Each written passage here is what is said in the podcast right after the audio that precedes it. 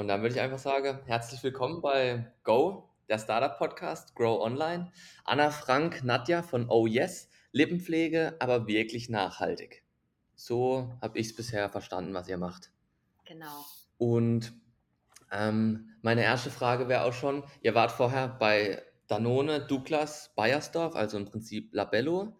Dann habt ihr euch bei EOS getroffen, die ja die Labellos gemacht haben, die so in Eiform waren. Und die haben dann ähm, Europa eingestellt und ihr habt gesagt, okay, wenn die das nicht machen wollen, wir können das mindestens genauso gut, eher besser. Und dann habt ihr gesagt, ihr macht das jetzt selber. Ja, genau, so, so in, in Kurzform, genau. Wir, wir drei sind ja nicht, nicht, nicht so frisch von der Uni, auch wenn wir so aussehen. ähm, nee, und haben eben, der Vorteil bei uns ist, dass wir sehr viel Industrieerfahrung haben. Ich war auch tatsächlich bei, auf Labello, habe auf Labello Global gearbeitet. Mhm. Ähm, und äh, von daher ist äh, die Lippenpflege ähm, mir, aber uns dreien auch überhaupt nicht fremd. Und wir hatten dann die Chance damals ähm, als, als gefühlte, sag ich mal, als Startup-Light-Erfahrung EOS in Europa zu lancieren. Mhm. Ähm, Startup Light, weil es war ein amerikanisches Unternehmen, privat geführt, ähm, aber eben mit Financial Backing und allem aus New York.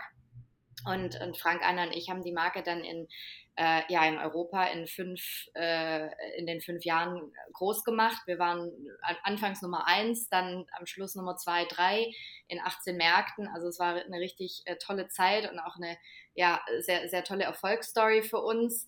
Aber wie du richtig sagst, EOS hatte sich dann mitten in der Pandemie ähm, im Juli 2020 entschlossen, nicht nur Europa zu schließen, auch Asien, auch Mexiko, also alle internationalen Dependancen und hat uns damit auch so ein bisschen auf dem kalten, äh, ja, kalt, erwischt, auf dem falschen Fuß erwischt. Mhm. Ähm, ich war damals in Elternzeit, dachte ich, äh, habe ein Jahr Ruhe in Anführungszeichen mhm. und kann mich ums Kind kümmern.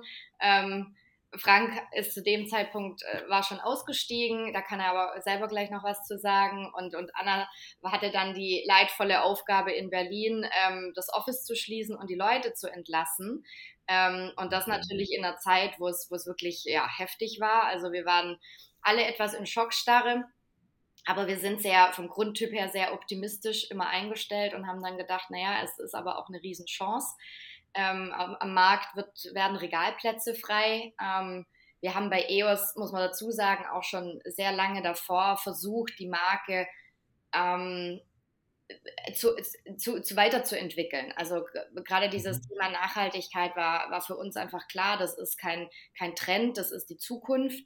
Und EOS war nicht auf diesem, ähm, auf diesem Pfad eingestellt, war, war, den, war den damaligen ähm, ja, Geschäftsführern auch egal weil für die, für die Amis war einfach das Thema Nachhaltigkeit nicht, nicht Top Priority. Mhm. Und ähm, dann haben wir einfach gesagt, naja, wir, wir haben sehr, sehr viel Erfahrung in dem Bereich. Ähm, wir wissen eigentlich, wie wir die Marke aufziehen möchten. Und dann haben wir gestartet. Und wir hatten ja viereinhalb Monate, um alles von Konzept bis äh, finales Produkt fertig zu bekommen. Und ähm, ja, es waren viereinhalb Monate mit sehr, sehr wenig Schlaf, aber so konnten wir dann im Januar 2021 starten. Wieso nur so kurze Zeit? Also wie Nadja ja gerade schon angekündigt hat, ähm, ich habe zu dem Zeitpunkt mit zwei Kollegen das äh, Berliner Office geleitet. Wir mussten die Mitarbeiter entlassen und gleichzeitig aber den Handelspartnern mitteilen, hey, wir gehen vom Markt und da kommt auch nichts Neues. Also die, das war eine riesen Sondersituation, die auch so der Handel noch nicht erlebt hat. Also ein DM, ein Rossmann, die gesagt haben, wie, also normalerweise klopfen bei uns Tausende von neuen Marken an und wollen einen Regalplatz und ihr als EOS-Marke sagt, wir verlassen den Markt und das innerhalb von kurzer Zeit etc. Das war also eine Sondersituation, nicht nur für uns als Mitarbeiter in der Pandemie, ähm, auf der Straße zu sitzen, in Anführungszeichen, sondern auch für den Handel. Und ähm, daraus ist dann für uns einfach auch wahnsinnig schnell diese Idee entstanden, hey stimmt, da wird ein Regalplatz frei. Wir haben ein ganz klares Ja zur Nachhaltigkeit, Ja auch diesen Mut einzugehen oder in diese Selbstständigkeit mutig reinzugehen. Und warum der Zeitdruck? Der Zeitdruck, der ist entstanden, aus diesem Zeitfenster zwischen die Ware wird noch am Regal hängen und der Regalplatz wird an jemand anderen vergeben an der Zeit. Und äh, das hat dann zu vielen Zombie-Nächten geführt. Okay, ja, verstanden. Das ist dann natürlich spannend, aber ihr habt quasi Opportunity gesehen und ergriffen. Ergriffen und man hätte natürlich zu dem Zeitpunkt so ein bisschen auf dem Boden liegen können und weinen können, ähm, aber die Tür hat sich für uns geschlossen und wir haben dann gesagt, nee, komm, wir stoßen eine neue Tür auf und ähm, wir drei sind, wir kennen uns natürlich schon in der Kombination, das heißt, wir haben schon miteinander gearbeitet, dieses mhm. Thema, wir sind auch nicht frisch von der Uni und ähm, wir wissen, was wir tun an der Stelle. Das hat uns natürlich sehr geholfen, diese Entscheidung auch schnell für uns zu treffen. Ja, ja glaube ich, hilft auf jeden Fall, wenn man nicht alleine den Weg gehen muss, sondern noch zwei dabei sind und sagen, okay. Ähm, und das heißt aber, Frank, du bist schon vorher raus. Was, hast, was genau, war dein also, Weg?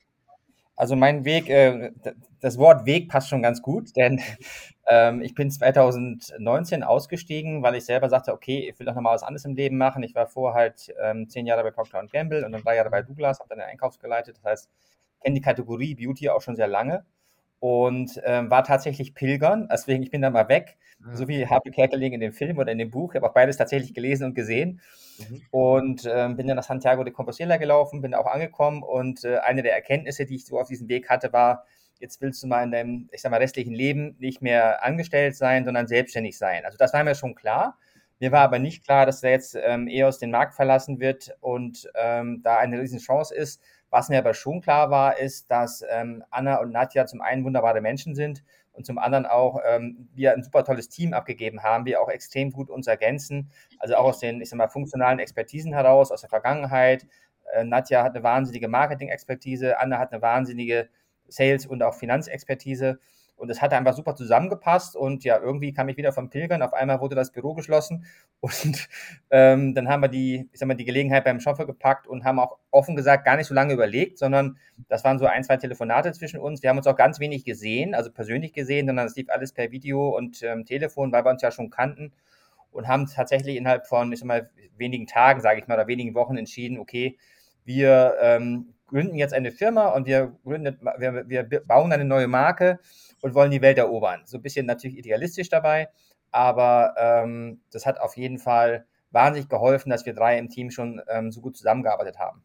Mhm. Ja, glaube ich. Okay, das wäre nämlich meine nächste Frage gewesen. Wie habt ihr denn eure Aufgaben aufgeteilt? Also ist jetzt einer Sales, einer Marketing und einer Einkauf? So hätte ich es vermutet. Ich, ich, kann ja mal anfangen und dann können ja Nadja und Anna äh, ergänzen. Also ich habe ja einen ganz ich sag mal, bunten Weg in, in meiner Vergangenheit. Ich hatte zum, zum Anfang meiner Karriere auch viele Sales-Rollen, später auch ein bisschen Marketing-Rollen. Bei Procter habe ich unter anderem auch Marken mit kreiert und ähm, habe eigentlich ganz viel gesehen in der Beauty. Dann habe ich die Seiten gewechselt und war Einkaufsleiter bei Douglas. Das heißt, ich habe das ganze Sourcing gemacht. Alles, ähm, was man bei Douglas kaufen kann, habe ich quasi eingekauft. Und ähm, da ging es zum einen um Sortiment, aber auch um Private Label. Und von da aus war so naheliegend, dass ich das Thema auch Procurement mache, also ähm, wie wir mit Lieferanten zusammenarbeiten und ähm, das ganze Thema Organisation. Und Anna und Nadja haben ein bisschen anderen Background, das lasse ich dir aber selber erzählen. Genau, dann mache ich gleich, gleich, mal weiter. Also ich bin, ich bin bei uns das Marketing-Puzzlestück. Ähm, ich habe mhm. meine Karriere auch in, den, in der FMCG-Welt begonnen, hier in Hamburg einmal, einmal die großen durch bei Colgate, Unilever und Bayersdorf, war dann aber auch für Bayersdorf äh, fast fünf Jahre in den USA im Ausland und ähm, ich habe auch ähm, ja immer mal wieder äh, links und rechts war ich mal im Trade Marketing, im Vertrieb, ähm, bin auch sehr ja sehr offen für Neues und gucke mir andere Bereiche sehr gern an. Aber mein Herz lag und liegt äh, immer noch äh, im Marketing und vor allem auch das Thema Neues zu kreieren. Also da meine, meine Zeit bei Bayersdorf war besonders spannend, als ich in den USA war. Da ging es nämlich darum, die Marke Nivea bekannt zu machen, ähm, die nämlich in den USA überhaupt nicht bekannt war und neue Kategorien einzuführen, wie Bodywash, aber auch Lipcare, also äh, da auch wieder die Lippenpflege und ähm, ja, einfach Neues zu starten. Damals haben wir das ganze Thema Influencer-Marketing, ähm, Social Media fing, fing an. Also wir haben mit Kim Kardashian zusammengearbeitet, gearbeitet, da war die noch überhaupt nicht bekannt und äh, mhm. äh, mit Tyra Banks und so weiter. Dann bin ich äh, zurück nach Hamburg und habe ähm, global auf Labello gearbeitet, habe dort die ersten Facebook-Seiten eingeführt. Also ich weiß noch, damals gab es Meetings mit dem Vorstand und da musste man erstmal erklären, was denn dieses Facebook ist und warum man das überhaupt braucht. Und es ist so, so spannend, wenn man jetzt zurück, zurückschaut. Ähm, aber das hat mich immer schon, schon ja, fasziniert und bewegt, Neues zu starten und, und neue Dinge in die Welt zu setzen. Und ähm, genau, deshalb bin ich bei uns zuständig für Marketing und alles, was damit zu tun hat, eben von der Produktentwicklung, also Konzepte, Innovationen, ähm, bis hin zu, zur Umsetzung dann, ähm, also wie sieht der Marketingmix aus, die Kommunikationsstrategie dahinter und, und, und. Okay, spannend. Und Anna dann Sales Genau, also ich habe gestartet bei Barilla nach dem Studium, habe zehn Jahre so ein bisschen wirklich von der Pike mhm. auf Sales gelernt. Äh, zu dem Zeitpunkt war das für eine Frau eher noch ähm, eine besondere Situation, also da gab es noch nicht so viele. Und ich habe. Okay, darf ich da kurz schon einhaken? Weil ich glaube, viele haben dann die Frage, Barilla verkaufen Nudeln, okay, was macht man da am Sales überhaupt? Also da ist ja nicht wahrscheinlich Telefon-Sales oder irgendwie. Genau, also was bedeutet Sales eigentlich? Ich habe zuerst, ich habe so eine ähm, so ein, so ein Talentpool-Programm äh, gemacht, war da zuerst ein Jahr im Außendienst. Das heißt, ich bin tatsächlich mit dem Auto von mhm. Supermarkt zu Supermarkt gefahren, also zu einer Edeka, einer Rewe und habe denen beispielsweise das neue Sortiment vorgestellt. Es gibt eine neue Pesto von Barilla, die habe ich dann vorgestellt, zu welcher Pasta passt die am besten, warum, mit ganz vielen Shopper-Insights. Shopper Insights ist auch ein gutes Stichwort, weil das war dann mein nächster Schritt. Das war Category Management. Da war ich dann Junior äh, im Category Management. Da geht es darum, den von in- und extern zu beraten, wie die Kategorie bestmöglich ausgestattet ist. Auch das gehört zu Sales.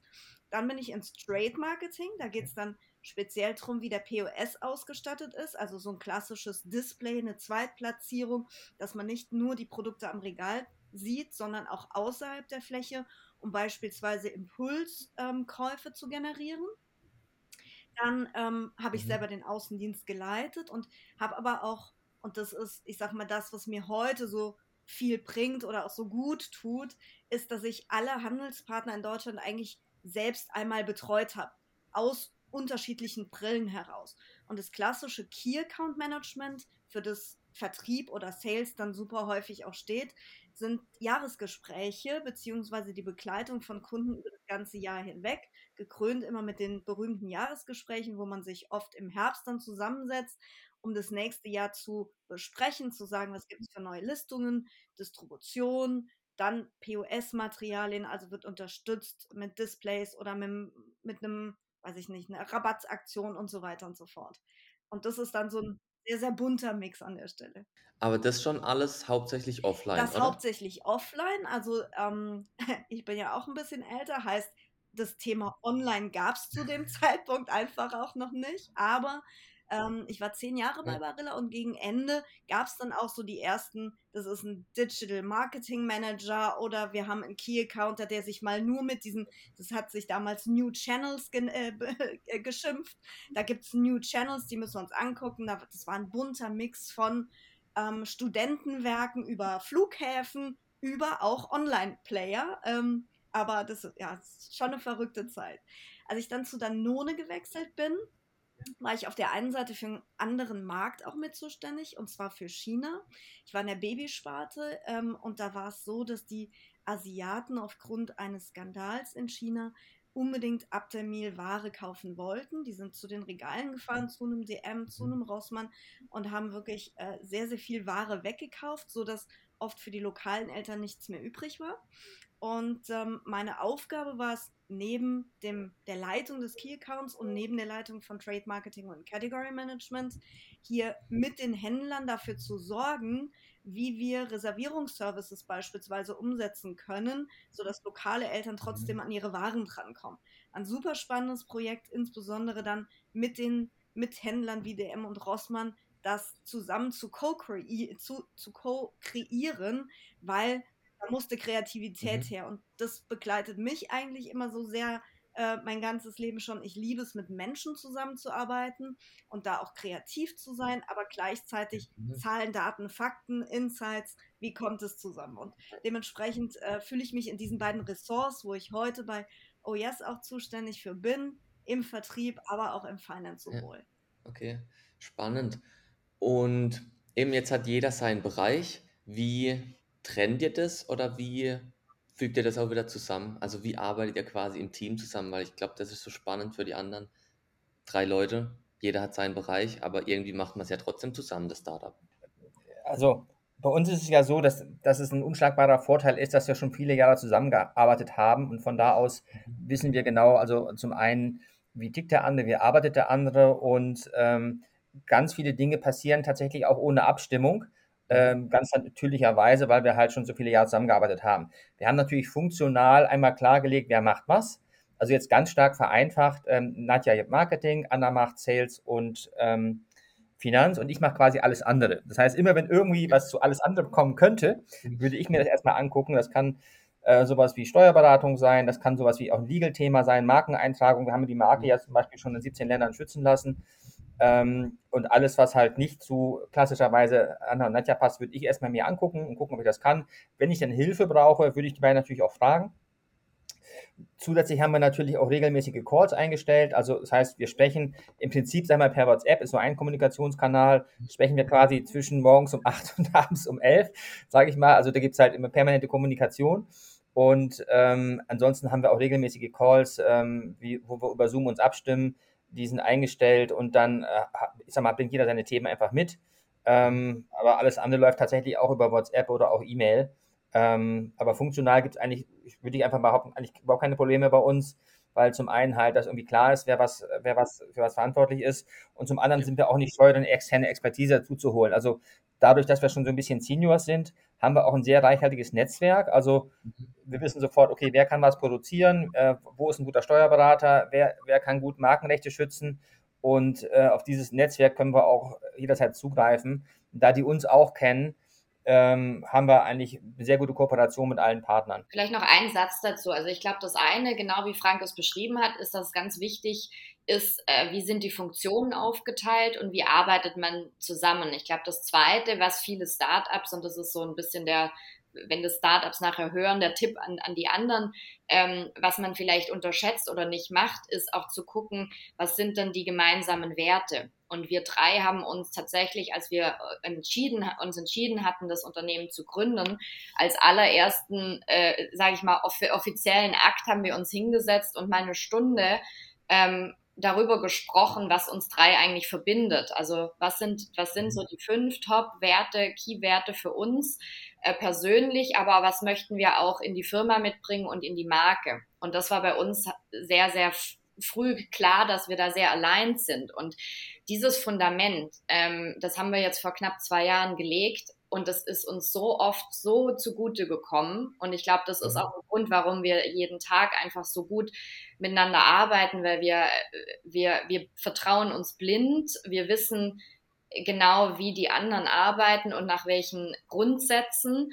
Und wenn es dann auch mal um irgendwelche Sachen geht, ähm, bei uns kommt es natürlich auch zu Überschneidungen oder man muss sich mal kurz absprechen, aber das ist einfach eine sehr klare, ähm, ja, vertrauensvolle Offenheit zwischen uns. Und das kriegen wir jetzt auch so, so ein bisschen mit, dass, dass das auch häufig dann wirklich auch Gründe für Misserfolg sein können, weil es halt zwischen den Personen nicht, nicht klappt. Und ich glaube, das, das, da haben, das haben wir intuitiv damals ganz, ganz gut und richtig gemacht. Und davon mhm. zehren wir eigentlich jeden Tag. Ja, ja finde ich spannend. Also ich stelle es mir jetzt so vor, wie in große Firmen wird ein Leitbild gemacht, mhm. aber mehr halt auf persönlicher Ebene. Könnt ihr sagen, was, was kam da bei euch raus? Ja, das können wir, können wir dir auch gern schicken. Wir haben es nämlich tatsächlich auch verankert. Also wir haben mhm. das als, und das ist, haben wir in jeder Brand äh, Präsentation, in, in, im Pitch Deck und, und, und. Also, weil uns das einfach so wichtig ist, dass wir gesagt haben, für mhm. uns sind es fünf Werte.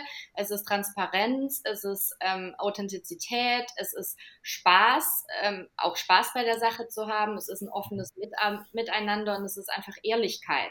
Und, und das war für uns einfach klar, dass es auf der einen Seite, dass, dass so möchten wir miteinander arbeiten, so möchten wir mit externen Partnern arbeiten, aber so soll die Marke sein und die Firma.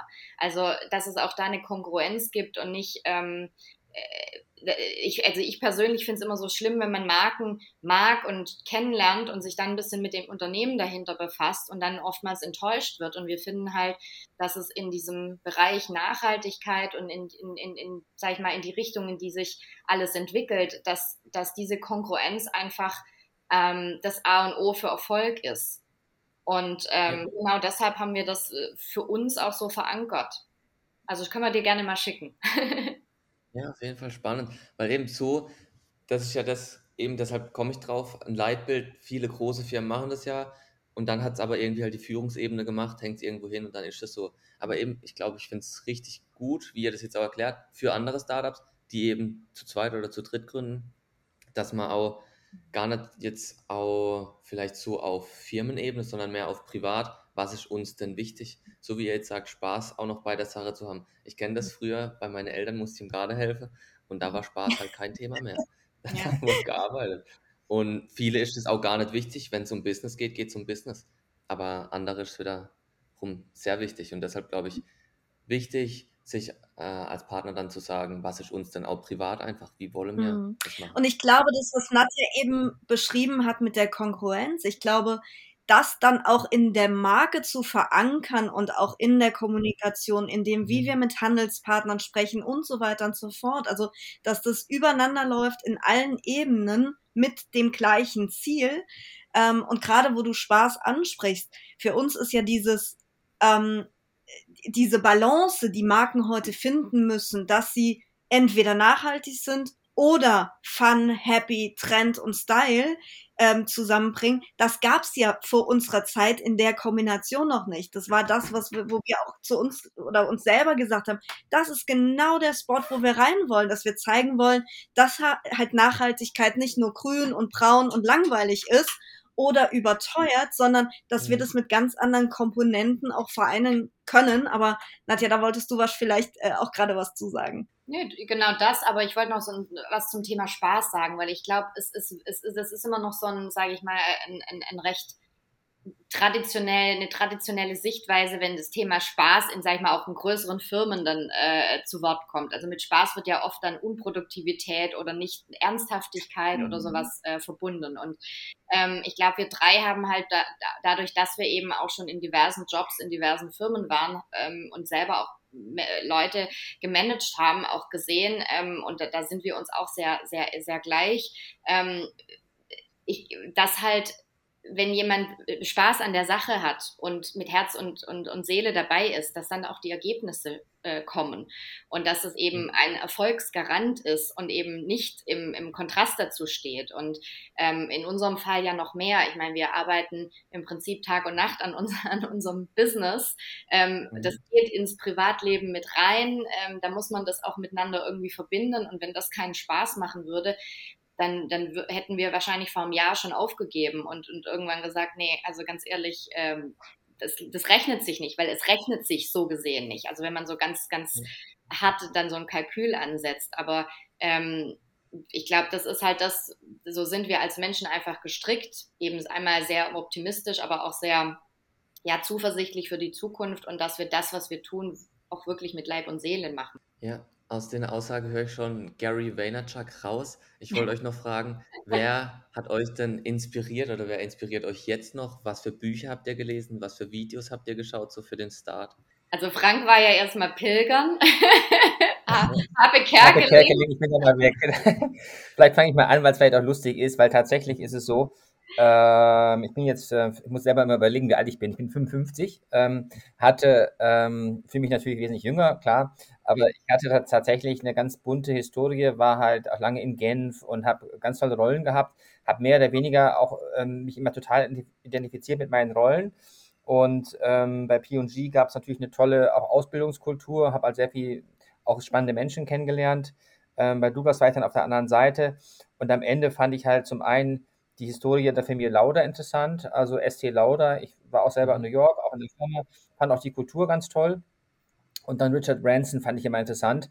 Ähm, so wie ich gelesen habe, ist er eigentlich Legastheniker und hat halt ganz viel ähm, auch selber erarbeitet und ähm, geht sehr stark immer in die Kommunikation rein. Also bevor er lange Briefe schreibt, was er eigentlich gar nicht kann, ähm, nimmt er mal einen Telefonhörer oder spricht mit Leuten und das hat mich soweit sehr inspiriert und einfach auch das Thema ähm, machen fand ich halt sehr spannend. Also ich habe halt ein paar kleinere Startups auch gesehen, die dann damals, als ich bei Douglas Einkaufsleiter war, ähm, angefangen haben, die Gespräche zu führen und wollten die Marke vorstellen. Und da habe ich auch äh, offen gesagt ganz viel gesehen und ähm, auch ganz viele tolle Sachen gesehen, wo kleine Marken auf einmal ganz groß rauskommen und nicht die großen Konzerne. Und das hat mich insgesamt so inspiriert zu sagen, man muss es einfach versuchen, man muss es einfach machen. Und ähm, was vielleicht auch noch ein wichtiger Punkt ist, warum macht man etwas? Also diese eigene Motivation heraus. Und das ist, glaube ich, ein ganz wichtiger Punkt, wo sich auch die Spreu vom Weizen trennen kann. Also wir machen das alle drei nicht aus rein finanziellen Erwägungen heraus, nach dem Motto, okay, wir wollen jetzt morgen einen riesen Exit machen und da ähm, wollen unheimlich reich werden. Das kann natürlich passieren, ja, aber es ist aber nicht die ursprüngliche Motivation. Also die Motivation ist tatsächlich, dass man etwas im Markt bewegen kann, dass man etwas verändern kann, dass wir unsere eigene Vision umsetzen. Natürlich auch, dass wir erfolgreich sind, das wollen wir auch sein. Ähm, aber aus dieser Motivation heraus ergibt sich eine unheimliche Kraft und unheimliche Stärke, weil wir wissen, ähm, was, was wir tun, macht irgendein, gibt Sinn. Ja, es gibt uns auch Sinn. Also wir sammeln zum Beispiel, also wir, verhind, wir verhindern, dass ganz viel neues Plastik produziert wird, weil wir halt den Recyclingkreislauf unterstützen, ähm, weil wir CO2-neutral produzieren lassen mit Wasserkraft, weil wir recyceltes Papier verwenden. Das heißt, das schafft eine unheimliche Motivation für uns selber, weil wir, ähm, ne, wir, wir, wir verbessern etwas. Also bei mir war auch, das letzte Punkt jetzt, auch ein Punkt, ich war an einem Strand und ähm, da gab, lag ganz viel Müll. Und das mhm. fand ich halt unheimlich schrecklich. Ich habe auch zwei Patenkinder. Ich sage, das ist ja eigentlich irgendwie grausam. Was kann man eigentlich tun, um das irgendwie, ähm, dass man dann, dass man daran arbeitet, dass, ähm, dass wir nicht mehr so viel Plastik und nicht mehr so viel Müll in die Welt schaffen und ähm, diese, dieser Mix aus Motivation ähm, hat dazu geführt, dass wir die Marke OES so gebaut haben, wie sie jetzt ist. Ja, verstehe ich absolut eben, dass man einen Grund hat, was zu machen und nicht einfach nur was macht. Ich werfe mal direkt einfach nur ein, ein Buch genau rein, und zwar The Big Five for Life. Äh, super alter Klassiker, so, ne? aber gerade das Thema, was Frank angesprochen hat mit Purpose, ähm, ich lese es auch immer mal wieder gerne neu, ähm, weil ich finde, auch im Alltag vergisst man so oft, weil man mit so vielen Kleinigkeiten, wo man sich ärgert oder ne, und was so ein Lächeln in alle Richtungen eigentlich bewirken kann. Ähm, also das ist, ist eins meiner absoluten Lieblingsbücher. Ja, ja habe ich auch gelesen. Verstehe ich, kann ich nachvollziehen. Ja, also ich glaube, es ist jeder von uns, also du hast gefragt, was haben wir vor dem Start gelesen? Ich glaube, so war es bei uns tatsächlich nicht. Mhm. Also wir haben uns nicht hingesetzt und das wirklich so ähm, bewusst überlegt, was, also so, so mit so einem Plan aha, da gibt es eine Möglichkeit, wir könnten doch, wie bereiten wir uns vor? Das ist wirklich über Nacht passiert, aber dadurch, dass mhm. wir alle uns ja schon so, so in dem Feld ein bisschen mit den ganzen Themen beschäftigt haben, passt dann auch einfach gepasst und ich glaube, das, das braucht es halt, man braucht wirklich so eine richtige äh, in, intrinsische Motivation, auch was bewegen zu wollen, ähm, damit sowas nachher auch äh, ja passieren kann. Also ich habe auch, ich kann mich an, bei den Büchern anschließen. Ich werfe noch Dale Carnegie mit rein. Ich finde auch die ganzen, das Café am Rande der Welt interessant. Ich habe zusätzlich, in meinem Fall, ich habe äh, vor Jahren eine Yoga-Ausbildung angefangen und jetzt immer wieder noch eine draufgesetzt, mich mit den Yoga-Schriften beschäftigt ähm, und dieser ganzen Philosophie. Ähm, dann kommen die privaten Gründe natürlich dazu. In meinem Fall ist es mein kleiner Sohn. Als der auf, auf die Welt kam, ähm, da hat sich für mich einiges nochmal verändert, weil man halt wirklich auch überlegt, was hinterlasse ich hier ähm, mhm. für, für, für jemand, der in dem Fall ein kleines Baby ist und hilflos und man sieht es einfach noch und denkt so, okay, mit meinem Tun möchte ich doch, wenn möglich, äh, nicht nur Schaden vermeiden, sondern auch was, was verbessern. Ähm, und dann für mich war der dritte, der dritte Punkt, mich haben auch Frank und, und Anna einfach sehr inspiriert. Also als wir am Anfang gesprochen hatten, wie machen wir das, war meine erste Reaktion, sorry, ich würde es gern machen, aber ich bin raus. Ich habe gerade ein Kind bekommen. Ich kann mhm. doch nicht, ich weiß nicht, ich kann dann nur nachts arbeiten. Und dann meinten die beiden so, ja, dann arbeitest du halt nachts. Mach doch einfach so viel du kannst. Wir kriegen das schon irgendwie ja. hin wir gucken und, und allein auch diese Einstellung zu haben und, und das habe ich in der Firma vorher so nie erlebt, ne? dass jemand sagt, mhm. du, du, dein, du bist uns so wichtig, wir gucken mal, wie wir alles drumrum äh, shiften. Und das ist halt mit auch so eine Sache, die wir jetzt für uns ähm, einfach leben und auch ähm, weiterführen wollen, je nachdem, wer auch dazukommt. Ähm, weil äh, es bricht so ein bisschen mit dieser auch wieder mit diesen traditionellen Bildern, okay, so muss ein Job sein und vor allem für, für Anna und mich als, als Mütter und Frauen, ähm, nee, ihr müsst euch entscheiden, weil sonst leidet ein, eins oder das andere darunter und, und da haben wir halt auch ganz bewusst gesagt, nein, muss es nicht und und es ist so schön auch zu sehen, dass man das mitgestalten kann und es eben auch doch geht. Ja, ja, finde ich richtig cool. Ähm, du sprichst schon an, habt ihr schon vor, noch alte Kollegen von EOS die waren ja dann zu dem Zeitpunkt auch arbeitslos, sage ich mal. Habt ihr da ja schon jemand mitgenommen oder seid ihr jetzt wirklich nur zu dritt? Und startet ihr jetzt dann, Leute noch mit ins Boot zu holen? Wenn ja, warum? Also ich ähm, war ja zu dem Exit-Zeitpunkt tatsächlich vor Ort und was wir als allererstes gemacht haben, ist die Mitarbeiter zu unterstützen, ähm, neue Jobs zu finden. Es war Pandemiezeit, es war eine ganz große Unsicherheit im Markt. Und was wir als erstes mal gemacht haben, waren Schulungen, Lebensläufe, Netzwerk öffnen, so dass wir tatsächlich ähm, die Leute im Berliner Büro fast innerhalb von einem Monat, glaube ich, alle irgendwo untergebracht haben.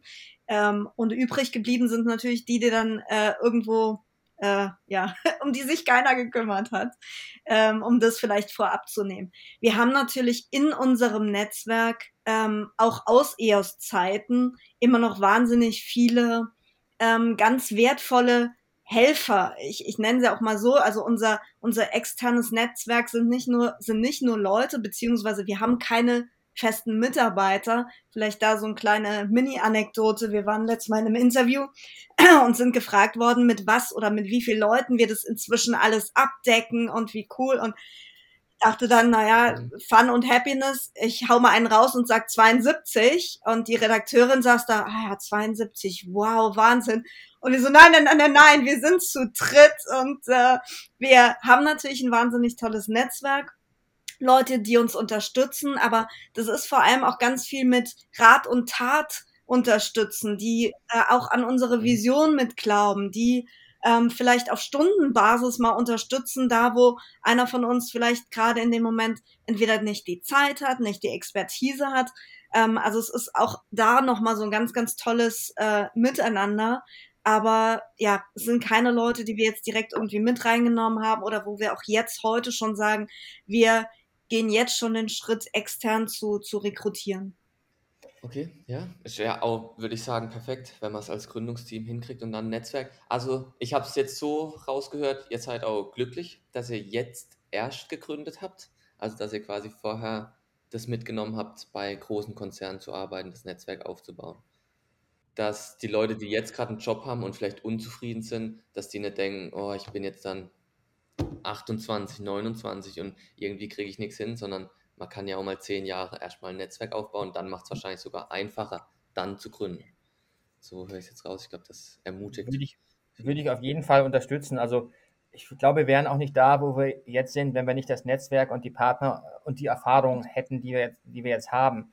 Also wir arbeiten ja nach wie vor, obwohl wir schon relativ groß geworden sind, ähm, nur zu dritt zusammen, wie gesagt. Das funktioniert vor allen Dingen auch, weil wir extrem gute Partner haben aus der Vergangenheit. Wir haben einen sehr guten Lagerpartner, das heißt das ganze Thema ähm, Warehousing und Versand, was ja heute heutzutage High Maintenance ist bei der Supply Chain Krise, funktioniert sehr gut. Wir haben einen sehr guten Produktionspartner, wo wir auch ähm, sehr vertrauensvoll zusammenarbeiten können und äh, wir haben sehr gute, ich sag mal, technische Systeme, wie wir zusammenarbeiten. Wir haben eine Dropbox, wir haben eine Ordnerstruktur, wir haben eine separate äh, outgesourcete Buchhaltung. Das sind ja normalerweise Themen, da kann man von bis in die Maintenance dieser Partner reinbringen. Und ähm, wir haben da halt aus der Vergangenheit, ähm, ich sag mal, jeweils in den Bereichen die für uns besten Partner auch rausgesucht, wo wir halt genauso wie wir intern arbeiten, auch mit den Partnern relativ ähm, sagen wir, effizient zusammenarbeiten können und von da aus jetzt keine Riesenstruktur brauchen, um halt diese ganzen Partner und Supply Chain und Warehousing zu managen, sondern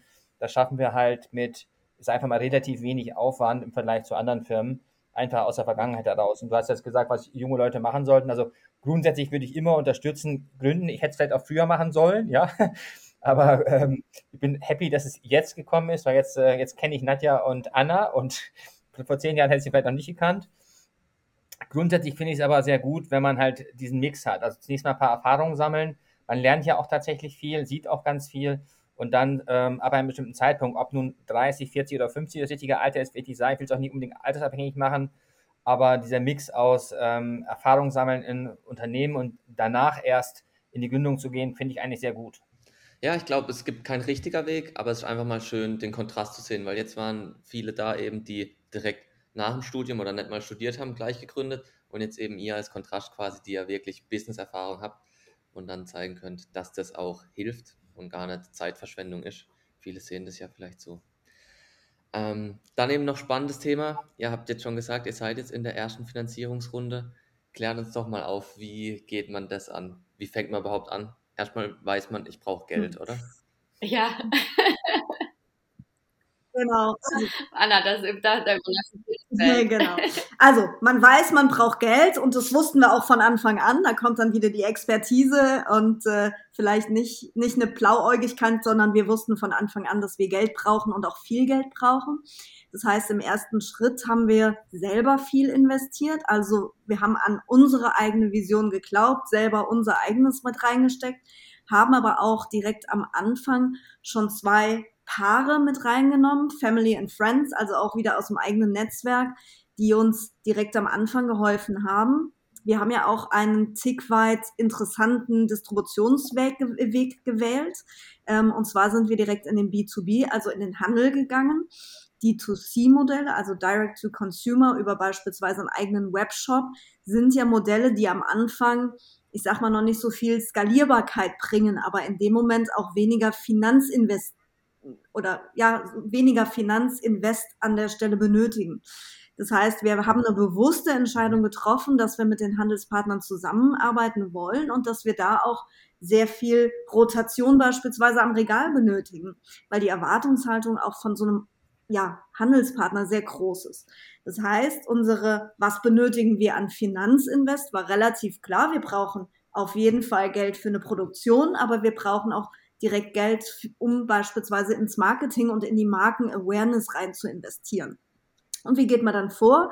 Naja, auch in dem Fall ähm, sind wir wahrscheinlich ein Tick anders vorgegangen wie andere, weil wir ähm, halt auf der einen Seite ein Netzwerk haben, ähm, was wir anstoßen konnten und wo wir mit vielen Leuten über unsere Vision auch schon zu sehr frühen Zeitpunkten sprechen konnten, ähm, weil man uns auch, ich sag mal, ein Tick weit gerne zugehört hat, diese besondere Geschichte, die uns vereint, aber man uns natürlich auch ganz schnell am Regal gesehen hat.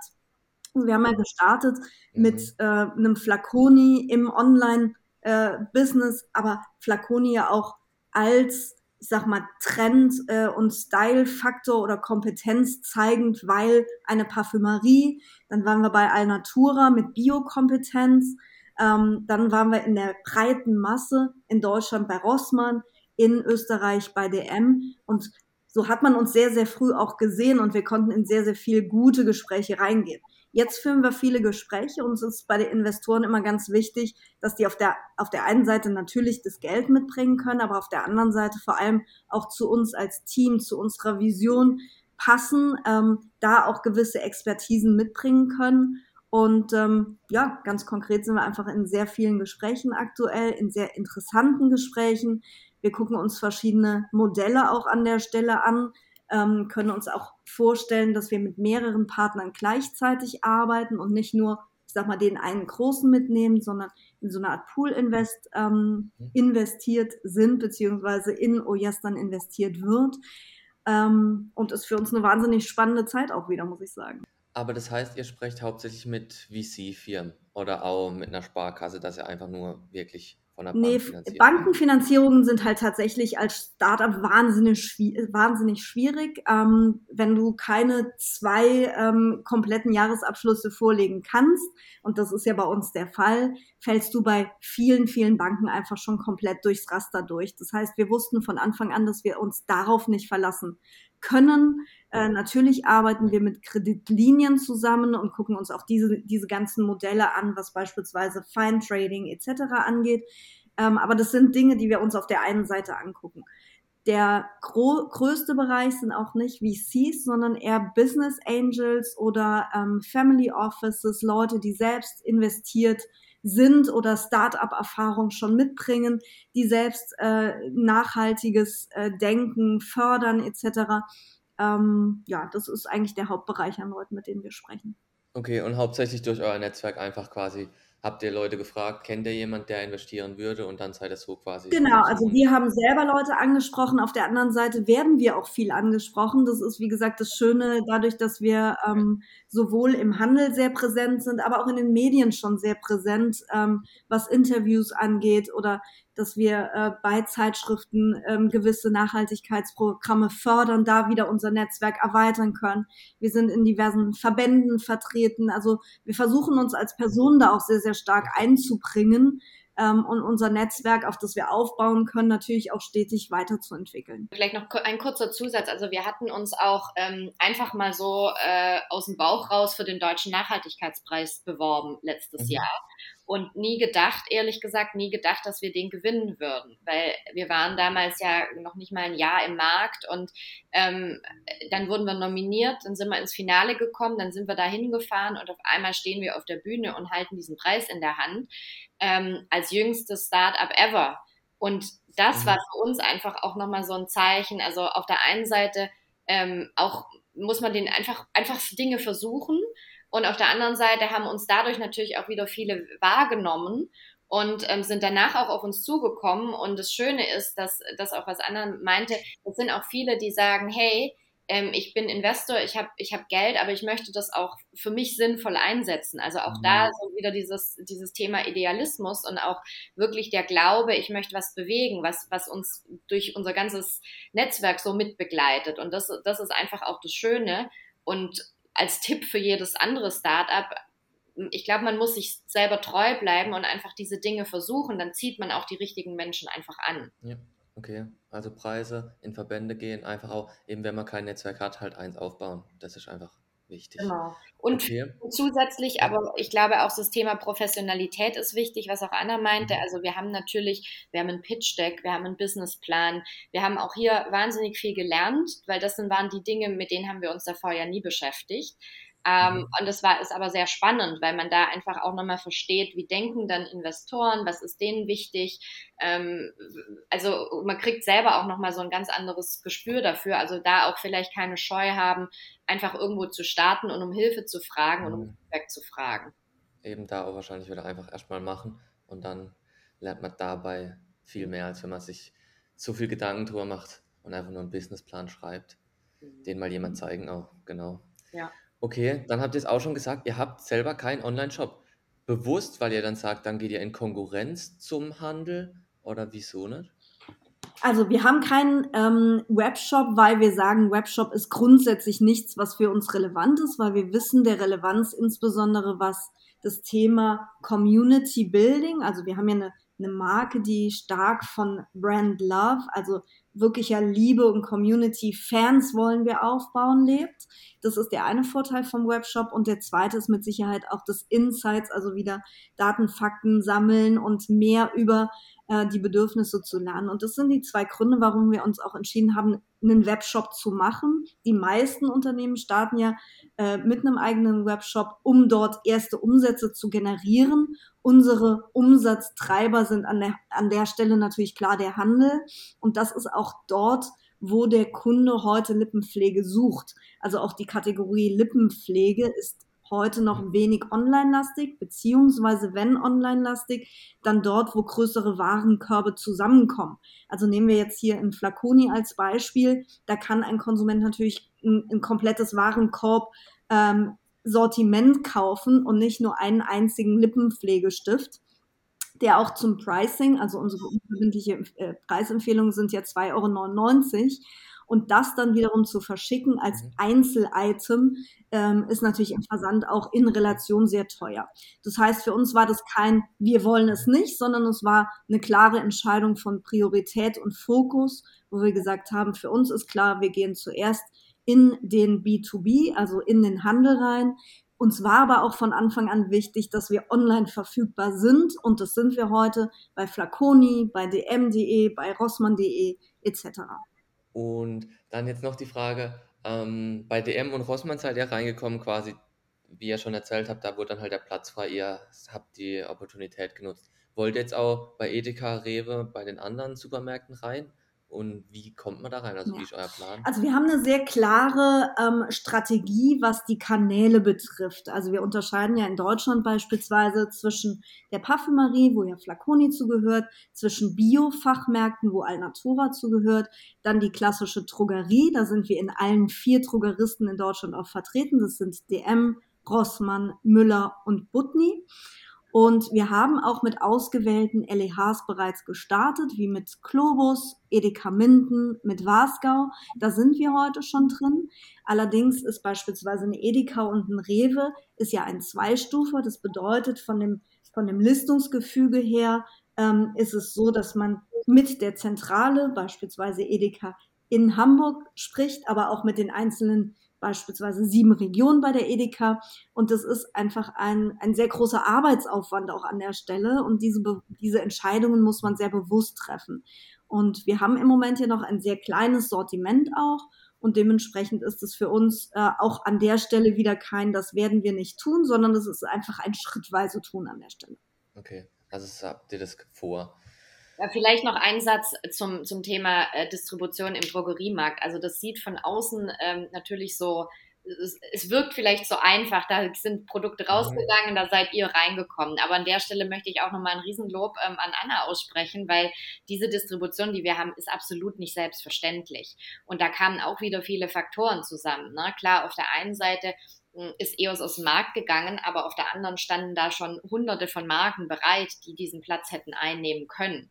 Und da ist es wirklich Annas Verhandlungsgeschick und ähm, auch, auch in dem Fall auch wieder einer lang, langjährigen stehenden Beziehung zu den Handelspartnern, eben über dann diverse äh, Jobs äh, geschuldet, dass, dass, dass dann auch ein Handel sagt, naja, euch gucke ich mich, aber erstmal gucke ich, gucke ich überhaupt mal eure Präsentation an, dann spreche ich mit euch und dann ziehe ich euch noch, noch wirklich in, in, in Betracht. Und ähm, von daher ist es, das ist auch so eine Geschichte, wo man als Startup, glaube ich, auch nochmal sich vorab wirklich dann auch überlegt, was ist denn meine Vertriebsstrategie, wie gehe ich daran und das, das sind einfach, ähm, das ist jetzt kein Selbstläufer.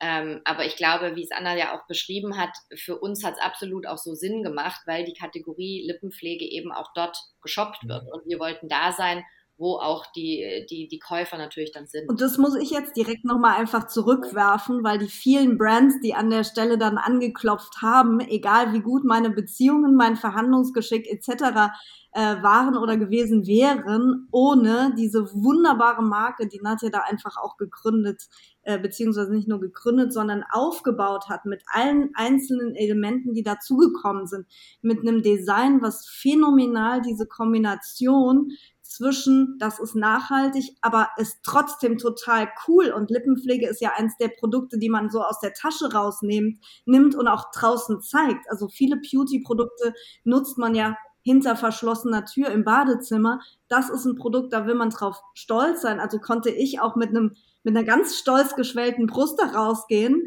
äh, mit einem, also großer Chapeau, großes Lob in Richtung äh, Nadja, einem phänomenalen Produkt. Äh, und es hat wahnsinnig viel Spaß gemacht zu sagen, ja, wir sind heute noch nicht so weit, aber geben Sie uns viereinhalb Monate Zeit.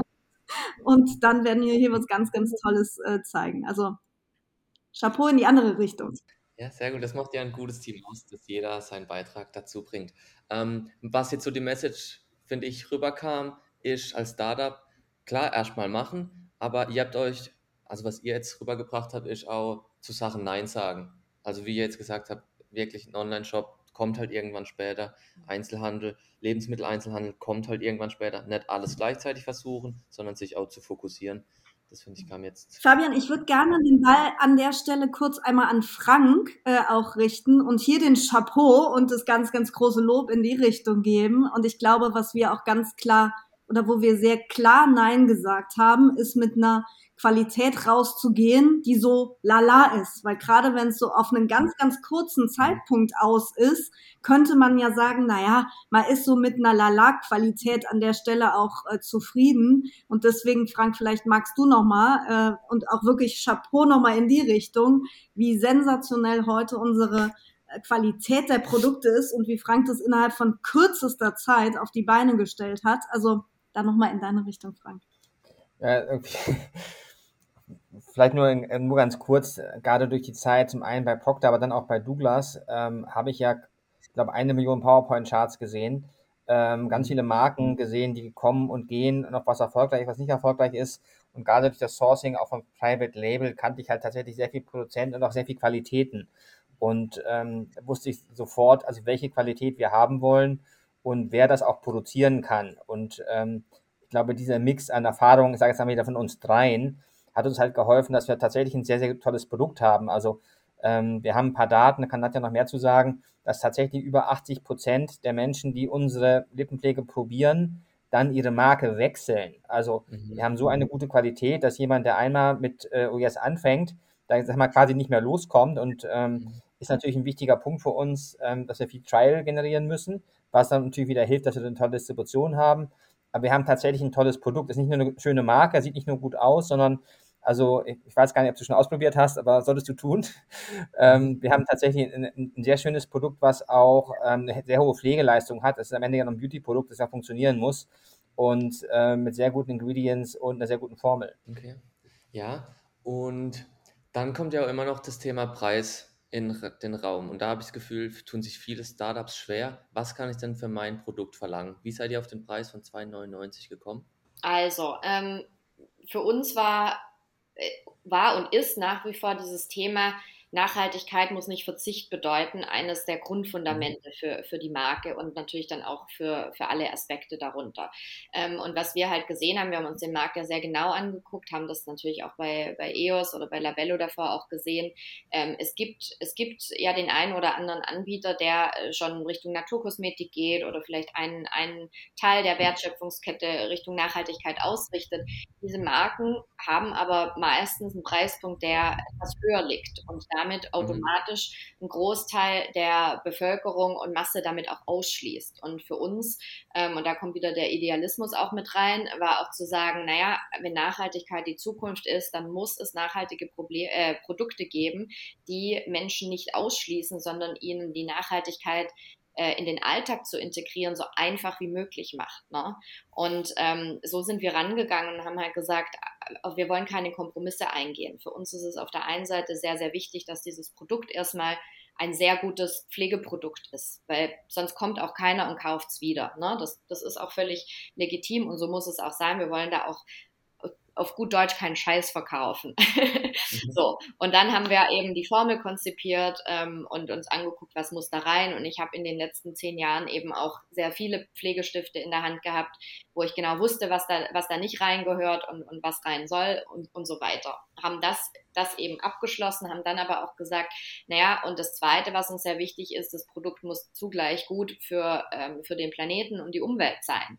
Und dann sind wir so eben auf die Suche nach Verpackungsmaterialien, ähm, eben recyceltes Plastik und Papier, ähm, Produktionsarten, klimaneutral hier in Deutschland und und und gegangen. So.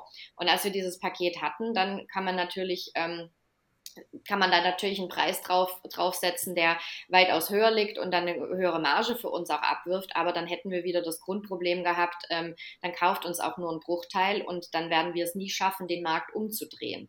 Und so sind mhm. wir eben reingegangen mit einem UVP von 2,99, weil wir glauben, dass das einfach ein sehr, sehr gutes Preis-Leistungs-Verhältnis ist ähm, und den Leuten ähm, die Chance gibt, teilzuhaben am Thema Nachhaltigkeit und es leicht in den Alltag einzu, einzu äh, ja, fügen und zu integrieren. Ähm, und, und das ist eigentlich, das ist unsere Mission. Wir wollen ja was verändern, wir wollen ja was bewegen.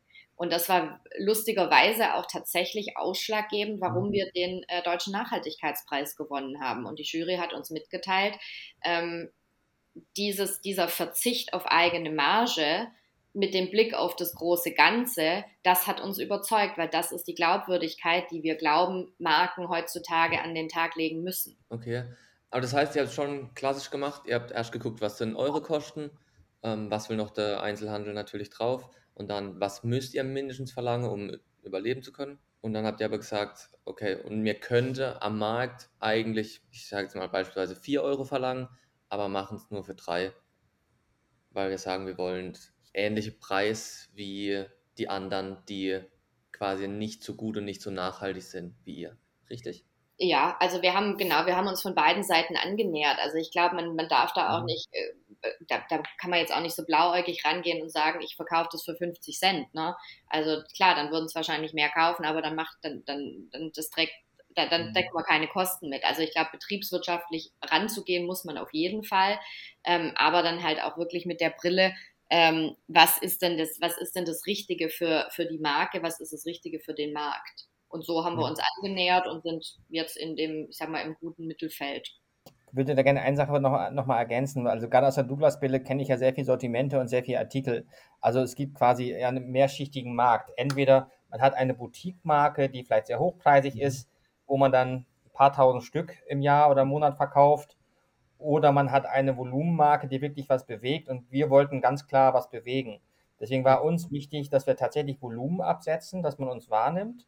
Ähm, deswegen auch die breite Distribution, deswegen auch dieser Preispunkt, weil wir, ich sag mal, am Ende auch Millionen Stück verkaufen wollen, weil wir sagen, jedes Stück, was, was wir gekauft werden, anstatt, anstatt eines konventionellen Pflegestifts mit neuem Plastik und nicht recyceltem Papier und vielleicht Mineralöl drin und nicht CO2-neutral produziert und so weiter, ähm, schafft halt einen Mehrwert für den Planeten, indem wir halt ähm, so viel Ressourcen auch wiederverwenden. Und von da aus war uns ganz klar, wir wollen was bewegen, wir wollen Volumen. Und da war halt der Preispunkt am Ende gut. Also wir decken damit Kosten ab, ähm, gehen aber nicht auf die, auf die maximale eigene Marge, aber am Ende ist es so, je höher natürlich auch dann die Batches in der Produktion sind, umso höher haben wir da auch Economies of Scale, weil je mehr wir dann produzieren, umso geringer wird dann irgendwann auch wieder der Preis. Also das, das Volumenthema war für uns auch ganz strategisch wichtig. Ja, glaube ich, eben deshalb frage ich, weil man muss ja als Startup dann die Entscheidung treffen, eben will ich Luxusgut sein und eine hohe Marge oder will ich wirklich, so wie er sagt, was bewegen, ist ja dann eigentlich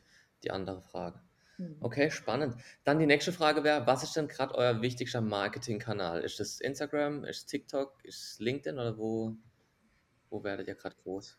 Ja, also ich glaube, es ist ein Mix aus allem. Also ähm, es gibt ja, es gibt nicht mehr diesen einen Kanal, wo man sagt, okay, da, da kriege ich meine besten, mein, mein besten Kosten-Nutzen äh, äh, hin und äh, das, da, da setze ich rein und alles läuft. Also ich glaube, ähm, es ist nach wie vor ein guter, deshalb heißt es auch Marketing-Mix. Man braucht einen guten Marketing-Mix und wir setzen den ähm, bewusst ähm, aus verschiedenen Kanälen zusammen. Wobei muss man auch klar sagen, 90 Prozent davon ist einfach ähm, online, also digital. Mhm. Ähm, und vorwiegend in den, in, den, in den sozialen Netzwerken Instagram und ähm, TikTok. Ähm, und dann eben, sage ich mal, das ist so ein bisschen die Corporate-Seite, LinkedIn machen wir auch. Ähm, und zudem haben wir noch Pinterest jetzt angefangen. Also es gibt, ähm, ich sage mal, auch da, auch, aber da sieht man schon, auch da gibt es wieder einen Mix, einen Mix im Mix. Ähm, ich glaube, es ist einfach wichtig, dass man ähm, sich auch so, wie wir ja das Produkt in den Alltag integrieren, äh, so muss man sich auch im Marketing in den Alltag des, des, des Konsumenten integrieren. Und mhm. ähm, da gibt es eben nach wie vor Kanäle, die sind vielleicht ein bisschen klassischer, siehe Print, aber auch da finden wir statt mit Print, Print oder ähm, Anzeigen oder auch einfach viel PR. Ähm, auf der anderen Seite dann das ganze Thema Instagram. Wir arbeiten viel mit Influencern zusammen. Ähm, Thema Word of Mouth ist sehr, sehr wichtig für uns. Ähm, aber auch da sind wir sehr bewusst und arbeiten nur mit Leuten zusammen, die auch wirklich das Produkt richtig gut finden. Also ich, ich schicke jedem erstmal die Produkte zum Testen und sage, teste es zwei Wochen und wenn du dann, äh, wenn du es immer noch gut findest, dann lass uns, lass uns sprechen.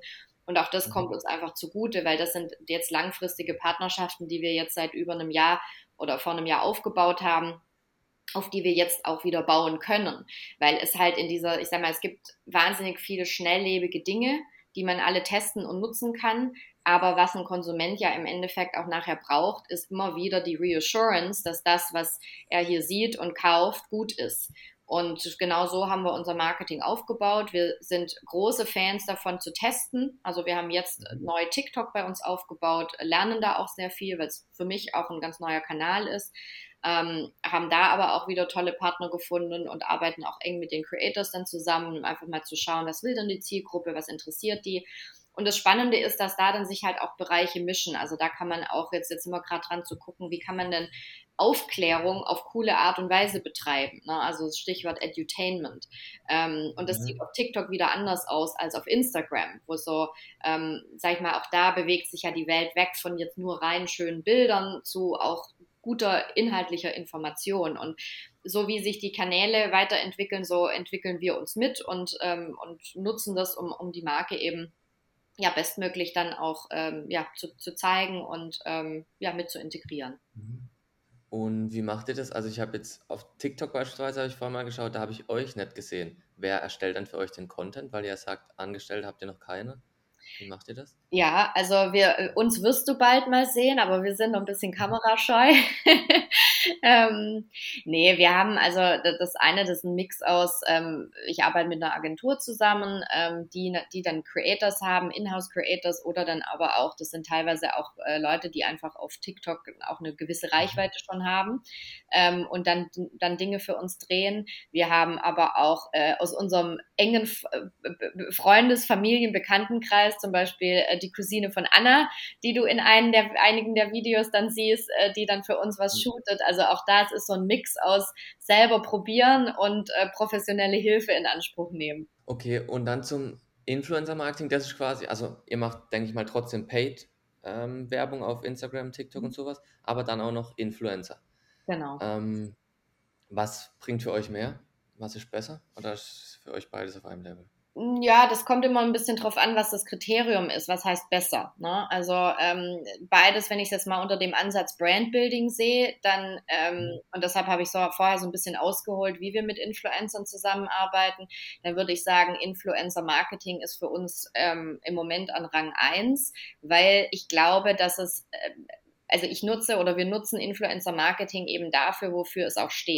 Und deshalb glaube ich, ist es halt wichtig, da auch Zeit zu investieren und zu gucken, wer sind denn die Leute, die ähm, die die richtigen sind, die, die, die aber auch die Marke wirklich gut finden. Und ich bin kein Fan von riesen Briefings. Also ich gebe denen nicht eine Liste an Sachen vor, die jetzt mhm. äh, unbedingt da heruntergeleiert werden muss, sondern ich sage, das ist die Marke, dafür stehen wir, aber bitte bild, bild dir mal dein eigenes Bild und dann erzähl deiner Community, warum du es gut findest. Und das ist auch dieses, dieses Thema Word of Mouth, was ich glaube, was langfristig ähm, Word of Mouth plus Transparenz, ähm, was für uns äh, der, der richtige Weg ist, weil einfach ähm, nur so kann eine Love Brand entstehen, weil die Leute die Chance haben, sich auch wirklich in die Marke zu verlieben. Und ähm, dann nutzen wir natürlich Influencer. Also von daher ist halt natürlich die Ansprache über Influencer dadurch ähm, ja, emotionaler und inhaltlich wertvoller als, ich sage mal jetzt reines Paid Brand äh, Advertising auf Instagram. Ähm, wir machen das auch teilweise flankierend, aber was, was wir auch da nutzen, ist auch viele, wir nutzen zum Beispiel viele Testimonials, also wir bekommen auch wahnsinnig mhm. viele Zuschriften. Wir haben ähm, mit über 1000 Leuten äh, Produkten, einen Produkttest gemacht, die uns dann Feedback gegeben haben, woraus wir dann eben abgeleitet äh, oder ableiten konnten, dass über 80 Prozent die Marke, die die Marke getestet haben, auch bei der mhm. Marke bleiben würden. Und das sind dann halt wieder, das sind dann auch, ich glaube, das ist die Glaubwürdigkeit, die, die jemand vielleicht noch braucht, um sich zu entscheiden, uns zu kaufen. Sagt, hey, ich habe es probiert, das fand ich gut, das fand ich nicht gut. Ähm, und äh, deshalb sind wir Fans, ich sag mal, primär dieses Word-of-Mouth-Ansatzes versus jetzt eine reine markengesteuerte ähm, One-Way-Kommunikation. Okay, aber das heißt, ihr sucht dann im Prinzip, es guckt einfach, wer ist denn so auf TikTok, wer ist vielleicht auch in dem Beauty-Ding drin und dann schickt ihr denen einfach mal ein Paket zu und sagt, probiert es doch einfach mal, einfach ohne irgendwas und kommt quasi danach mit dem Pitch, hey, ähm, wir können auch zusammenarbeiten oder wie geht ihr das an, dass ihr Influencer kriegt? Ja, teilweise. Also äh, das eine, was du gerade beschreibst, das, das machen wir. Ähm, das ist natürlich aber auch sehr zeitintensiv und bringt mhm. manchmal nicht unbedingt den Erfolg. Auf der anderen Seite habe ich auch äh, sehr gute, eine sehr gute Agentur, mit der ich zusammenarbeite, ähm, die mir dann aber auch sehr datenbasiert die Influencer vorschlägt. Also wir gucken auch da natürlich, kommt es ja drauf an, wer, wer, wie sieht denn die, die Community aus, wie, wie ist denn die Audience zusammengesetzt, weil wenn dann ich, wenn ich jemand habe, der primär, ähm, ich sag mal, USA-Follower männlich hat, dann ist es einfach mhm. nicht jemand, mit dem, wo, wo sich lohnt, da Geld einzusetzen. Also auch da, ich sag mal, wenn wir, wenn wir Influencer bezahlen, dann müssen wir auch sicher sein, dass, dass, dass es an die richtigen Leute geht. Ähm, und dann nutzen wir die, die Hilfe und auch die Tools von unserer Agentur, die, die ja wirklich sehr, sehr gut ist. Und trotzdem aber inhaltlich, bevor, wenn wir sagen, wir würden eigentlich zusammenpassen, dann ist es trotzdem noch wichtig, dass die erstmal die Produkte bekommen und testen. Und wenn sie es dann gut finden, kann man in den Austausch gehen. So meinte ich das. Ähm, ich mhm. meine, das andere ist, wir haben, haben damals bei EOS ähm, angefangen, hier in, in Deutschland eben das ganze Thema Influencer-Marketing mit aufzubauen. Da hießen die noch Blogger. Da habe ich viel mhm. direkt gemacht, ähm, also haben auch noch viele direkte Kontakte zu Influencern oder Managern. Also es ist so ein bunter Mix, bunter Mix aus allem. Okay. Und wenn jetzt hier ein Startup zuhört und sagt, Influencer-Marketing, das macht wirklich Sinn, das will ich probieren. Ähm, was muss man jemand bezahlen, der, sage ich mal, 10.000 Follower auf Instagram oder auf TikTok hat? Ja, auch da kommt es wieder drauf an. also 10.000 Follower, wie gesagt, kommt drauf an, was, was möchte derjenige. Da würde ich einfach raten, sich ganz genau anzugucken oder erstmal klar zu ziehen, was man als Marke möchte. Also was ist meine Zielgruppe? Ähm, und dann zu schauen, passt denn jetzt die, die Audience meines Influencers dazu?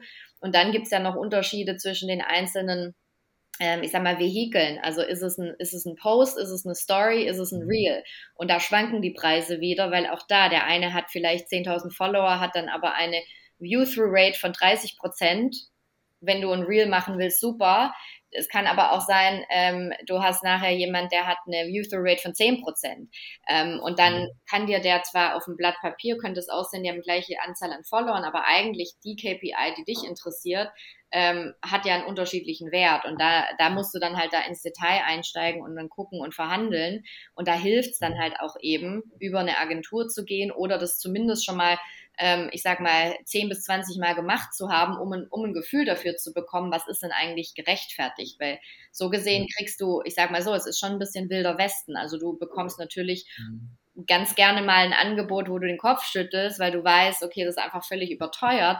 Aber das weißt du auch nur, wenn du, wenn du das halt mal ja, mit fünf anderen vergleichst. Ne? Okay, das heißt gar nicht Follower, eigentlich völlig egal. Es geht darum, wie viel gucken es am Ende wirklich an ja, nicht, nicht, nicht, völlig egal. Also es kommt auf die Zielsetzung an. Also es kommt wieder drauf an, also wir arbeiten, ich mach's mal andersrum. Wir arbeiten mhm. zum, zum Beispiel vorwiegend mit Nano-Influencern, also sage ich mal alles unter 15k, ähm, Mikro und Makros zusammen. Das geht also von klein bis maximal, sage ich mal, 300 bis 500.000.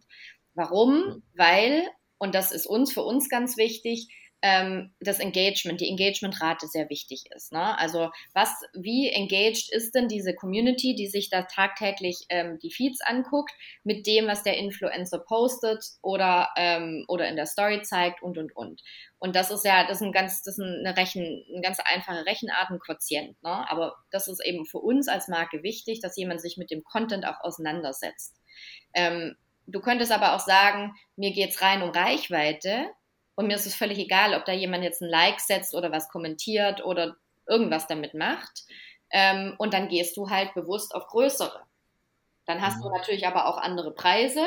Dann musst du mehr einsetzen, aber dann gehst du rein auf Reichweite. Und für uns ist halt die, die, die Mischung wichtig. Also deshalb ist es, äh, also ich glaube, da könnte man noch mal einen separaten Post Podcast zu machen, weil es da wirklich äh, ja, die, viele Ansatzmöglichkeiten gibt, aber es startet mit dir und du musst für dich als Marke einfach klar ziehen, was und wen du möchtest. Ja, eben, weil ich glaube, das ist für viele interessant und wie du sagst, wilder Westen. Viele gehen dann halt hin und haben keine Erfahrung, keine Ahnung ja. und dann kriegen die halt Preise zugeworfen und denken sich, ja. ist das jetzt gut oder schlecht? Ja. Und können es nicht einschätzen nehmen. Ja, wir merken das vielleicht auch äh, gerade an, an dem Punkt, wir merken das auch ganz, ganz viel in den Gesprächen, die wir führen. Ähm, dadurch, dass wir halt die Erfahrung in diesen unterschiedlichen Bereichen haben, werden wir uns, werden wir auch oft von ähm, Startups angesprochen, die sagen, hey, könnt ihr uns in dem Bereich unterstützen oder wie mache ich denn das und ist es viel oder wenig oder ne?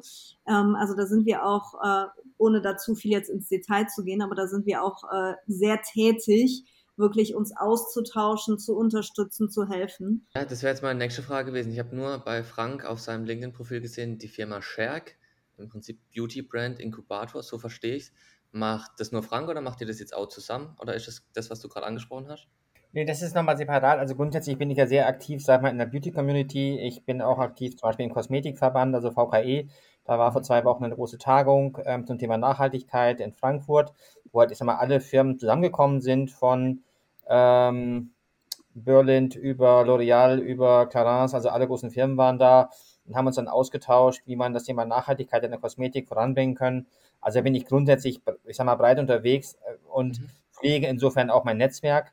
Und ähm, das hilft uns auch an vielen Stellen, äh, wenn wir halt auch, wenn es um neue Sortimente geht, wenn es um Produkte geht, wenn es um eigentlich alle möglichen Partner geht, hilft halt dieses, dieses Netzwerk und diese Netzwerkarbeit. Genau, und zusammen, das, was ich gerade angesprochen habe, ist die Oh Yes Akademie. Also das äh, kannst du auch nochmal auf der Homepage gucken, wo wir gesagt haben, dass wir da an der Stelle ähm, ja wirklich unterstützen. Insbesondere sind es Startups oder es kann auch zum Thema beispielsweise Exportdistribution sein. Wir, wir haben in Ungarn gerade ähm, den Prix de Beauté, also den Preis für Schönheitsprodukte in der Kategorie äh, Nachhaltigkeit und Bio gewonnen. Und da ist natürlich die Frage, wie kommt so ein Unternehmen wie wir als Start-up dazu, einen Preis in Ungarn zu gewinnen? Und das sind aber auch Dinge, die nicht von, von ungemein sind, sondern die haben wir sehr klar und deutlich ähm, gefördert, indem wir beispielsweise dort mit einem Distributeur, der wiederum auch aus dem Netzwerk empfohlen wurde, oder auch Distributeure, mit denen wir in der Vergangenheit schon zusammengearbeitet haben. Und da ist es so, dass wir bei DM, bei Rossmann, Eco Family in Biofachmärkten in Ungarn schon vertreten sind. Das heißt, wir haben eine Top-Distribution heute schon in Ungarn ähm, und werden da ganz viel gefeatured in diversen Zeitungen, äh, haben den Preis da gerade gewonnen. Also es gibt ganz viele Ansatzpunkte oder das Thema, was wir jetzt gerade hier mit dem Influencer-Marketing hatten, ist so ein ganz typisches, wie macht ihr das denn äh, und mhm. könnt ihr da helfen? Unser klarer Fokus von allen uns dreien liegt auf der Marke Oh Yes, ähm, aber wir sind alle sehr neugierig, umtriebig und äh, freuen uns da auch immer auf, auf Rückmeldung. Okay, spannend. Ja, das heißt, wenn ich jetzt hier zuhöre und ich habe eine Frage, wie komme ich zu euch? Soll ich auf OES ähm, Akademie und dann euch eine E-Mail schreiben oder wie hättet ihr am liebsten den Kontakt? Genau, also wir werden ähm, auf der, wir haben auf der Webseite einen, einen Reiter, da steht OES Academy ähm, und dann sind, äh, da ist eine, eine Info-Ad-Adresse verlinkt, ähm, die gibt es aber auch so auf der Webseite, also einfach an die info.oyes.de und dann, ähm, ja, sind wir gespannt, wer sich meldet. Okay, spannend. Das ist sehr nett, weil das ist ja im Prinzip das, was ich versuche hier aufzubauen, mhm. dass eben Startups kennen sich oft da untereinander nicht, auch wenn die in derselbe Gegend sind, mhm. aber das ist halt einfach, man beschäftigt sich so sehr mit seinem eigenen Startup, dass oft ja. das, das Drumherum verloren geht. Und wenn man dann aber Fragen hat, so wie wir es jetzt oft gehört haben, das Netzwerk ist das Wichtigste, dass man da einfach jemand hat, den man fragen darf. Und ich glaube, darum geht es hier im Podcast, einfach, dass man Leute kennenlernt, die haben dasselbe Problem. Klar, ihr seid jetzt wahrscheinlich Spezialist auf das Beauty-Thema, aber jetzt kommt nächste Woche jemand Neues und dass man so irgendwie ein Netzwerk dann hat, dass genau. jeder quasi die Lösung für sein Problem auch eine Hilfe einfach bekommt. Die Lösung ja oft mhm. nicht, aber Hilfe. Ich würde es noch ergänzen, genau. Beauty und FMCG, da wir äh, viele Jahre auch in unterschiedlichen Unternehmen gearbeitet haben, die sich auch äh, mit Beauty, aber auch mit anderen Themen, wie zum Beispiel mit Nahrungsmitteln oder mit, äh, mit Personal Care etc. Also ich glaube, wir sind da sehr breit aufgestellt, was das gesamte FMCG-Thema inklusive Beauty angeht. Erklär das mal für den Laien, was heißt das? Also FMCG, Fast Moving Consumer Good, also alles, was man im Grunde genommen, äh, ja, was sich schnell dreht, beispielsweise am Regal. Und mhm. da gibt's ja unterschiedliche Kategorien ähm, oder unterschiedliche Produktarten. Ähm, und das eine ist Beauty, so wie du es gerade angesprochen hast, was alles rund um die Schönheit ist, aber es gibt natürlich auch Dinge, die da rechts und links liegen. Ähm, Personal Care, das kann dann äh, über Mundpflege, Zahnpasta und so weiter und so fort gehen. Und jetzt in meinem eigenen, äh, in meinem eigenen Dünken, ich war zehn Jahre bei Barilla, das heißt, ich würde mich äh, sehr klar auch als Food-Spezialist äh, ja irgendwo da darstellen, beziehungsweise bei der Mone war ich in dem Bereich Baby Nutrition, also im Bereich Babynahrung äh, bei Aptamil und Milupa. Das heißt, ich glaube, das, was du heute siehst, ist natürlich sehr klar Beauty, aber wir bringen jede Menge Erfahrung aus den unterschiedlichsten Bereichen mit. Okay, spannend, finde ich cool. Also empfehle ich euch auf jeden Fall mal weiter bei den nächsten, die dann kommen, die Fragen haben in mhm. dem Bereich, einfach sich da mal auszutauschen. Das ist ja genau das Ziel. Okay, ähm, habt ihr noch was, was ihr als Message quasi den nächsten Startups, den nächsten Gründern oder einfach über eure Marke noch darlegen wollt? Also zum einen soll uns natürlich jeder, jeder so muss, muss mal ein Yes probieren. Das ist natürlich der Tipp Nummer eins für nachhaltiges Leben. Nee, Spaß beiseite. Nee, ich glaube, es ging ja dir ja auch so ein bisschen darum, so ein bisschen Einblick zu, zu, zu bieten hinter die Kulissen, was wir hoffentlich getan haben. Ähm, ich glaube, so kurz zusammengefasst, also Fazit, ähm, einfach machen. Also weniger überlegen, sondern einfach machen und sich da auch Dinge einfach zutrauen und das, und das nicht versuchen, an irgendwelchen externen Faktoren festzumachen. Also man ist weder, das klingt jetzt so ein bisschen äh, platitüdenmäßig und was man sich auf die Kaffeetasse drucken kann, aber es ist nie zu spät ähm, und man ist nie zu alt, man ist auch nie zu jung oder zu unerfahren, weil ich glaube einfach, an unserem Beispiel sieht man es, dass man, dass man am besten mit dem arbeitet, was man hat und das Ganze dann auch so positiv wie möglich sieht und sich dann vor allem aber auch nicht von links und rechts entmutigen äh, lässt. Also ich glaube, man, man, muss auf sein Bauchgefühl und, ähm, und Herz hören und dann einfach loslegen und machen und nicht, sich nicht zu schade sein, um, um Hilfe zu rufen auf dem Weg. Also klar Ja zu sagen, ein klares Oh yes zum Mut, zur Selbstständigkeit, absolut. Okay, also jeder, der jetzt noch zweifelt, einfach mal probieren. Man hat eigentlich nichts zu verlieren. Genau. Cool. Dann äh, schließe ich damit ab. Sag vielen Dank, dass ihr euch die Zeit genommen habt, dass ihr hier wart und echt äh, sehr spannend war das jetzt für mich, weil ihr mal die ersten quasi jetzt wart, die auch so richtig, die sage ich mal schon größer sind. Mhm. Ähm, ja, einfach spannend. So in der Einzelhandel ich auch, wie er sagt, es hat sich jetzt bei euch so einfach angehört. Da war das äh, Fach war frei, ihr seid da hingekommen, aber ich glaube, das ist schon in der Einzelhandel zu kommen richtig schwer, weil es so wenig große Player gibt. Ja. Also da einen Platz zu bekommen, ja. ähm, bestimmt nicht so einfach, wie es jetzt rüberkam. Mhm. Aber dann spannend, wenn man dabei Hilfe braucht, euch einfach mal anzuhauen. Wunderbar. Okay, cool.